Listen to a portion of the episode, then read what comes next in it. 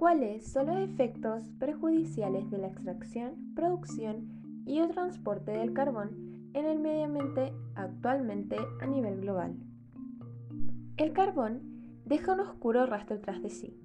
Su quema genera emisiones de CO2, convirtiéndolo en el principal causante del cambio climático. Su contaminación se filtra en el agua, la tierra y a través de grietas y hendiduras, aumentando el riesgo de asma, enfermedades cardíacas, cáncer y causando la muerte prematura de miles de personas al año. El uso del carbón provoca serios daños locales al medio ambiente. Las explotaciones mineras de carbón producen importantes impactos ambientales sobre el suelo, el agua y el aire. En el proceso de combustión del carbón se liberan sustancias al aire que causan contaminación ambiental, smog y lluvia ácida, con efectos nocivos para la salud. Según la Organización Mundial de la Salud, OMS, la contaminación generada por el uso de combustibles sólidos como el carbón en los hogares provoca el 5% de las muertes y enfermedades en 21 países del mundo. Algunas industrias siguen utilizando la combustión del carbón como práctica para producir electricidad debido a su bajo coste y las grandes reservas que existen de esta roca sedimentaria. Por lo que la emisión de CO2 ha llegado a alcanzar niveles incluso peligrosos para la salud, pero no solo su combustión es el responsable de la emisión de partículas contaminantes y consecuencia de numerosas enfermedades respiratorias, sino que el transporte y almacenamiento de esta materia prima también está causando un fuerte impacto medioambiental al liberarse diferentes agentes contaminantes.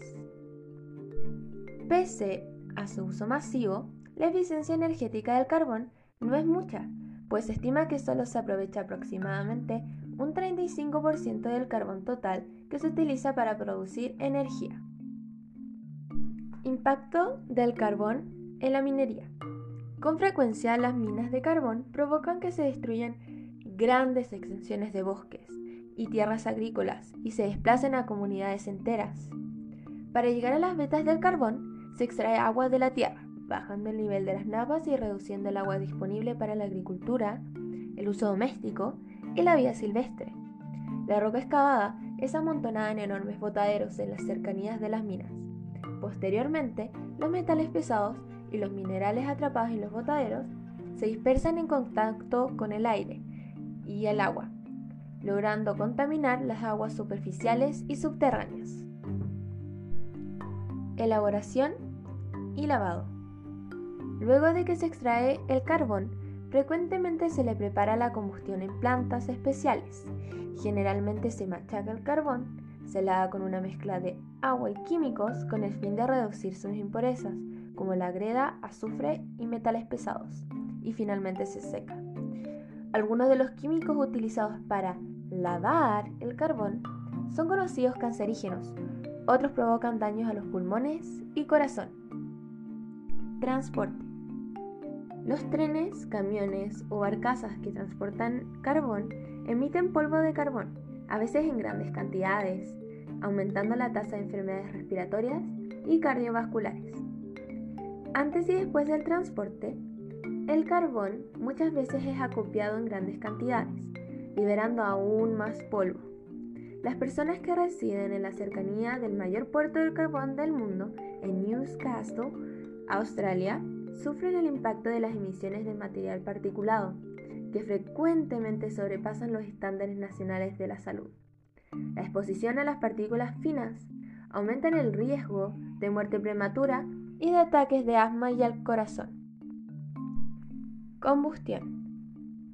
La quema de carbón emite contaminantes aéreos peligrosos que pueden expandirse cientos de kilómetros.